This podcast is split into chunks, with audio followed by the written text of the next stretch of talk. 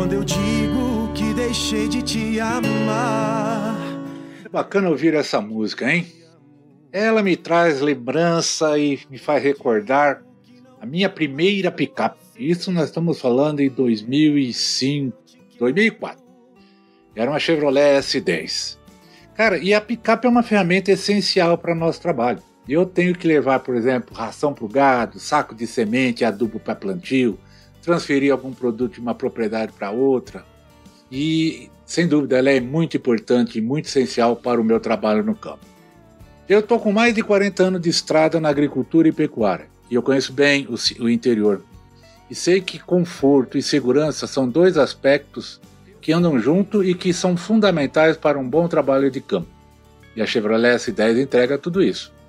Com a força do seu motor turbo diesel, a sua conectividade, o Spotify, alerta de frenagem, de emergência, também tem Wi-Fi nativo, projeção sem fio e além de outros atributos.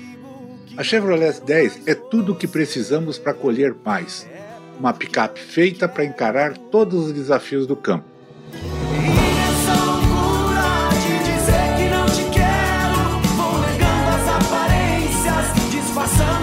Eu sempre digo que ser agricultor é resistir, é superar dificuldades, é perseverar. E se hoje no campo nós vivemos tempos de colheita, é porque nós trabalhamos duro lá atrás e ainda continuamos plantando. Bom, as boas recordações da música, evidências é algo que está claro e é visível para todos.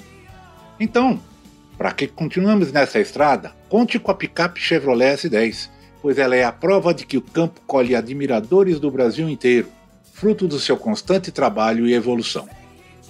Quer saber mais da picape feita para quem faz? Então vá até o perfil ChevroletBR e comprove. Mentes brilhantes incentivam outras. Crônicas do Agro. Com seus especialistas e líderes comentando, opinando e analisando diversos assuntos através da sua ótica e de sua experiência. Seja você o fator multiplicador. Boas práticas. Boas ideias.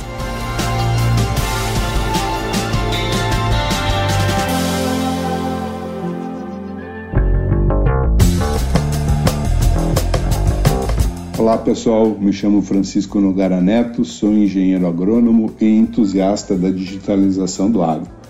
Estou aqui para bater um papo com vocês a respeito de como as ferramentas digitais podem auxiliar o agricultor e a agricultura a enfrentar esses tempos de grandes oscilações climáticas e de mercado. Antes, porém, de entrarmos no tema, é importante caracterizar que a incerteza sempre fez parte da agricultura Aliás, a incerteza é a única certeza que o agricultor e a agricultura têm. Ou alguém se acha capaz de controlar todos os fatores de produção e de mercado. Porém, parece que estas incertezas estão cada vez mais agudas. É o calor extremo, secas prolongadas, geada fora de época, preços de produto muito oscilante, falta de produto, preço de fertilizante, preço de defensivos, enfim parece que essa montanha russa está cada vez mais alta, né? Certa vez, Martin Luther King disse que a verdadeira medida de um homem não se vê na forma com que se comporta em momentos de conforto e conveniência, mas como se mantém em tempos de controvérsia e desafio. Portanto, esse é o nosso grande desafio. E aí vem a pergunta: como a digitalização pode ajudar a agricultura e o agricultor a enfrentar esses desafios? Eu acho que a primeira coisa e mais importante de todas é dizer que essas ferramentas por si só não resolvem nada sem profissionais qualificados que possam fazer a correta leitura dessas informações geradas, bem como prescrever a melhor recomendação possível para cada situação. Agora vamos lá, vamos falar um pouco sobre essas é, possibilidades. Eu separei aqui em três grandes grupos. Lógico, isso tudo pode caber alguma melhoria, mas a primeira e mais óbvia de todas é como a digitalização nos favoreceu a rápida conexão com fontes de informação. às vezes muito úteis e outras nem tanto. Por exemplo, grupos de produtores que no WhatsApp, é, acesso a sites de valor, bolsas de valores, acessos de mercado, cotações, acesso a site de universidade para pesquisa, enfim. Essa facilidade com que tem acesso à informação e que ela transita na rede auxilia muito o agricultor a fazer esse tipo de é, manejo da situação adversa. Outra forma são os diferentes aplicativos que estão disponíveis no mercado. Então, você tem hoje vários softwares de compra e venda de insumos, você tem é, softwares importantíssimos de gestão financeira, softwares com imagem de satélite e, e, processamento delas que permitem ao agricultor e aos técnicos visitarem situações é, distintas dentro de uma lavoura e também faz parte deste universo digital as várias formas de máquinas, equipamentos, enfim, ferramentas que acompanham todo o trabalho do agricultor. Por exemplo, é, sistemas sensores de produtividade, piloto automático, drones para aplicação de defensivos, enfim, é, o cabedal de possibilidades é muito grande. Porém, na realidade, não é muito difícil se perder em meio a tanto, uma massa tão grande de dados e informações disponíveis. Mas existem soluções práticas já bem mais objetivas. Por exemplo, existem sistemas de informação que relacionam solo, é, quantidade de chuva, estágio fenológico da cultura que auxiliam o agricultor no momento correto de irrigar e qual a lâmina d'água aplicar em cada situação. Porém, volto a dizer, o ponto fundamental de todas essas tecnologias é a capacidade com que o profissional tem em analisar estes dados e fazer a recomendação mais assertiva.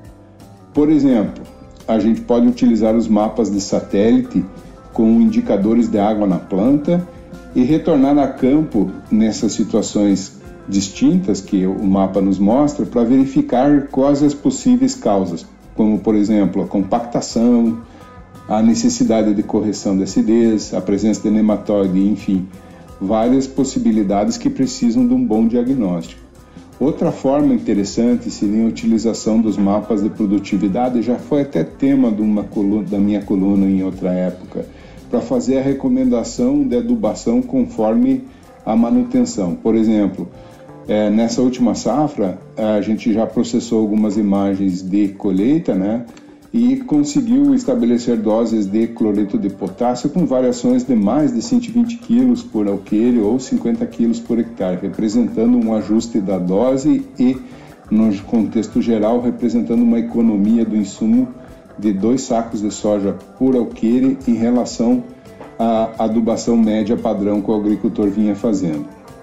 Enfim, são muitas as possibilidades, mas todas elas dependem de uma análise e recomendação adequada. Porém, se eu pudesse dar uma dica para qualquer um de vocês, eu diria para prestar atenção nos benefícios que um bom manejo da cobertura de solo que as plantas de cobertura exercem sobre a temperatura, a infiltração de água e a reciclagem de nutrientes, bem como também o controle de plantas invasoras e algumas pragas. Com as tecnologias digitais é perfeitamente possível medir e avaliar o benefício e contrapor a possibilidade de se trabalhar com uma cultura econômica. Terminaria aqui dizendo uma frase de Sêneca: né? Nenhum vento sopra a favor de quem não sabe para onde quer ir. Portanto, meus amigos, é muito importante que saibamos aonde queremos chegar daqui a 5, 6 anos, 10 anos Ok? Um grande abraço e bom safra. Com temas expressivos e dinâmicos, esse intercâmbio semanal visa oferecer um melhor desenvolvimento em suas habilidades profissionais e nas atividades e práticas do seu cotidiano. Somos da Academia do Agro, o podcast para todos aqueles apaixonados pelo agronegócio. Te aguardamos no próximo episódio. Até lá!